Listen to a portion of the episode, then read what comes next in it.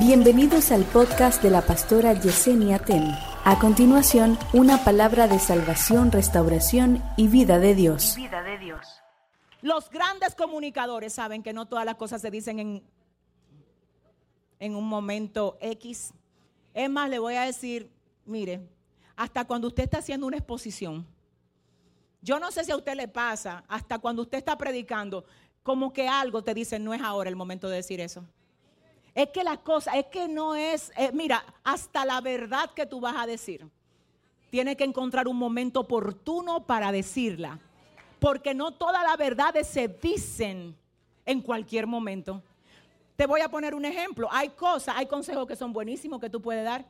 Pero si tú lo das en un momento donde la persona está bajo presión, el consejo es buenísimo, pero la persona no lo recibió porque tú no encontraste el momento oportuno para decirle.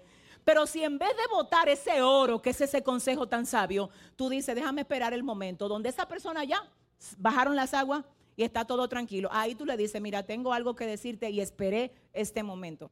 Porque entiendo que es el momento idóneo. Te lo ganaste. Te lo ganaste. Te lo ganaste. Dice el Señor, déjate de estar votando oro. Aprende los momentos. No todas las correcciones se dan siempre. No todas las verdades se dicen siempre. Aprende a dar con el bate a la pelota cuando viene. Aprende, aprende, aprende, aprende, aprende. Mientras no se da naranja, ¿qué se da? ¿Qué se está dando ahora? Mango. Adore. No hay naranja.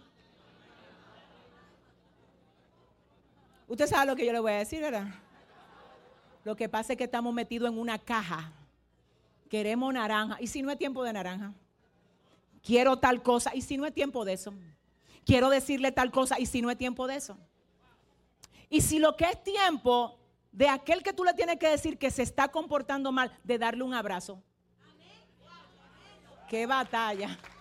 Dale fuerte el aplauso al Señor. ¿Cómo? ¿Cómo, cómo, ¿Cómo lo concilia mi corazón? Que aquel que tiene un lío con su vida, que de paso me ha afectado a mí la mía. Porque hay gente que los líos que hacen con su vida afecta, afecta la vida de uno también. Usted no sabía. Hay personas que como tienen autoridad, dígase padre, esposo en la casa, hijos, mire lo que pasa, uno recibe la familia y uno se compromete con ella. Si nos sentimos orgullosos en la graduación, no tenemos que dar la cara también cuando van presos se fue el gozo. Es que, señores, espérese, déjeme aclararle algo. No se puede apoyar lo malo, claro que no, pero yo siempre tengo que estar ahí para los míos. Entonces le voy a decir algo a usted. Usted no solo puede sentirse orgulloso de la cosa buena que hace su gente, de la cara y diga, ese es mi hermano. Falló, pero es mi hermano. Se equivocó, pero es mi papá. No lo hizo bien, pero es mi mamá. Lo que pasa es que cualquiera quiere subir a un, un, selfie. Suma con lado de mi hijo y cuando se quema en la materia. Yo estoy aquí, mi amor. Tú sabes que se quemó por estar jugando Nintendo. Mi amor, mira, tranquilo, que eso lo vamos a mejorar. Ahí en el momento llegó desmoralizado porque un niño de high, A, B, y ahora llegó con una materia quemada. Yo te lo dije, tú no sirves. Ese eres tú. No lo mate. No lo asesine, mi amor, ven acá, ese no eres tú. Esa nota se va a mejorar aquí. Tú tranquilo, mi amor, ven, dame un abrazo. No te preocupes, mi amor. Esa es la, la entrada, diga conmigo la entrada. Al otro día, mi amor, ven acá que tenemos que hablar. Te voy a quitar Nintendo de la habitación. Ay, sí. Porque no es abrazo nada más. Es que hay tiempo de abrazo y hay tiempo de desamarrar cable y guardar en caja porque tú no te vas a estancar por algo que yo puedo controlar. Entonces, Señor, es el momento. Ay, Dios mío. Hay momento para comprar y hay momento para usar lo que ya se tiene. Mira los compradores de aquí cómo me están mirando. Ay, cúbreme, Espíritu Santo. Hay momento de usted coger lo viejo y repararlo porque no se puede cambiar, no se puede coger préstamo para cosas que se pueden reparar. No te metas en lío, no te metas en líos innecesarios. Aprende que todo tiene su tiempo. Palabras, consejos, préstamos, instrucciones, manejos. Ay, Dios mío. Tiempo, diga conmigo tiempo. termino con esto. Y quiero que usted oiga esto, lo último. Miren, en el año 1946, por ahí, estábamos en pleno auge de la revolución industrial. En ese tiempo fue que las mujeres salieron en masa a trabajar a las industrias, sobre todo en Estados Unidos. Hay una cadena de comida, que es una cadena muy conocida, que es Kentucky Fried Chicken. ¿Quiénes han comido de ahí? Bien, Kentucky Fried Chicken. Joanny, tú estás ahí, mi amor, mi vida. Dios te bendiga. Le cuento ahora quién es Joanny. Espérense, que no es el tiempo. Escucha lo que le voy a decir. El coronel Sanders fue el inventor del pollo de Kentucky Fried Chicken. Lo lanza oficialmente en los años 1946, por ahí, 49. Se dice que el éxito de Kentucky Fried Chicken fue saber cómo usar el tiempo. El timing, timing. ¿Por qué? Porque Kentucky vino con una estrategia. La estrategia es que mamá ya no esté en casa para cocinar. Entonces el coronel dice, yo te voy a llevar la comida de mamá a tu mesa sin que mamá esté en casa. Entonces las recetas de ahí salían como que la hacía mamá en la cocina. Eso fue lo que popularizó ese pollo en ese momento. La mamá ya estaba trabajando, pero la comida tenía que seguir en la mesa. Entonces el coronel dijo, mamá se fue a trabajar, pero yo te llevo la comida de mamá a la mesa. Entonces compraban el pollo y parecía el que mamá cocinaba. Si hubiese sido en este tiempo, ya esa estrategia no le da en este tiempo, porque ya todas las mamás están casi trabajando. Y eso no es nuevo, coronel. ¿Qué usted va a hacer en este tiempo? Eh, el pollo gluten free. ¿Entendieron? Es poco, eh, air, fryer. Adora. Eh, con la freidora de aire. Ay, espérate, que para allá que vamos. Claro, porque eso es lo que se está moviendo en este tiempo. ¿Tú entiendes el tiempo? Pollo para los que son veganos.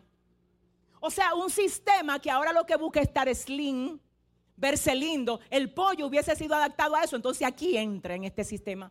Porque es, el tiempo, es lo que me dirige, es, es, ver la ola, es ver la ola. Los surfistas saben cuando viene una ola. La ola no ha llegado. Yo vi la película de, de esta chica que, que perdió el brazo, no recuerdo su nombre, pero sí hicieron una película de ella muy buena, la recomiendo. Y en la película una parte dice que los surfistas sienten antes de ver una ola que ahí viene una ola. Quizás tú no seas surfista de olas literales, pero Dios te hizo surfista de algo. De algo, de algo. El coronel Sanders lo era de su proyecto y él dijo, esta es mi ola. Para tu proyecto Dios te va a dar una ola. Dios te va a dar una estrategia. Dios te va a decir cómo hacerlo. Dios te va a enseñar cómo emprenderlo. Dios te lo va a decir. Hoy nosotros tenemos una escuela de líderes que tiene alrededor de dos mil personas en más de 30 naciones. Y yo recuerdo que yo comencé a dar clases de líderes cuando yo estaba en el otro lado de la ciudad por cuatro años totalmente gratis a la comunidad para que los que se quisieran preparar en liderazgo fueran formados. Pero en mi espíritu siempre estuvo el deseo de yo abrir una escuela de liderazgo. Cuando comenzó la pandemia, el Señor me dijo, ¿qué están haciendo ahora la gente que quiere crecer? ¿Qué están haciendo? ¿Carecen de programas? dejaron de ir a la escuela, dejaron de ir a la iglesia, dejaron lo que tú habías dicho que querías hacer desde hace años. Lánzalo ahora. Cuando lanzamos trasciende, las naciones a trasciende, a inscribirse en trasciende. Entiende lo que Dios te está diciendo. ¿Qué pasa Escúchame, yo no te estoy diciendo que solo cuando estábamos en la pandemia trasciende. No, trasciende es una escuela de bendición para la gloria de Dios. Pero el momento de lanzarla, donde Dios dijo, ahora tira, ahora lánzala, ahora es el momento. Pregúntame cuántos años después de yo haberla soñado. Como algunos ocho años. Yo no niego que todo eso estaba dentro de mí, que yo sé que Dios me lo iba a dar en su momento. Lo que yo no tenía era el timing. Yo tenía la idea de la escuela, no el timing. En la pandemia la alarma suena y dice, la hora de trasciende. Lánzalo ahora. En la pandemia, para que tú entiendas, mire, y con esto me voy, mi alma adora a Dios. Pasaron muchas cosas y entre esas cosas, algo pasó ahora en Argentina que me lo testificaron. Una persona, una líder de allá que nos estaba acompañando, me dijo, pastora, lo que ustedes hicieron en pandemia no tuvo precedentes. Y mire, a veces uno lo vive aquí, uno no lo siente tanto, uno no exactamente está tan consciente de lo que Dios está haciendo allá afuera. Pero esa persona me decía, ustedes revolucionaron las naciones en la pandemia. La iglesia se cerró, esa puerta estaba cerrada. Yo venía aquí a grabar y a hablarle a la cámara como que la iglesia estaba llena. Y estábamos vacíos, Cristina. Toda la silla vacía en pandemia. Y yo, préndeme la cámara, escuchen lo que le dice el Señor. Ta, ta, ta, ta, ta, ta, ta. Me dice esa persona de Argentina, tú lo que no sabes es que te ganaste Argentina en ese tiempo. Que la gente tenía un toque de queda en cada servicio. Y no solo Argentina. Las naciones eran instruidas por la palabra. Por una puerta cerrada, un cuadro mucho menos grande que este y una cámara encendida.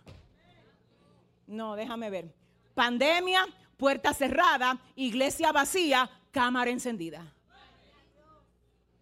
Pandemia, cero gente en la calle, todo el mundo en la casa. Puerta cerrada, la gente no venía a congregarse. Cámara encendida, dame lo que me queda. Dame lo que me queda. Yo nunca lo hice con el fin de ganar popularidad ni de ganar fama. El Señor reprenda al diablo. Para mí lo más importante es que la gente reciba la palabra. Pero cuando tú no vienes buscando algo, todas las bendiciones se te añaden como consecuencia de hacer las cosas para la gloria de Dios.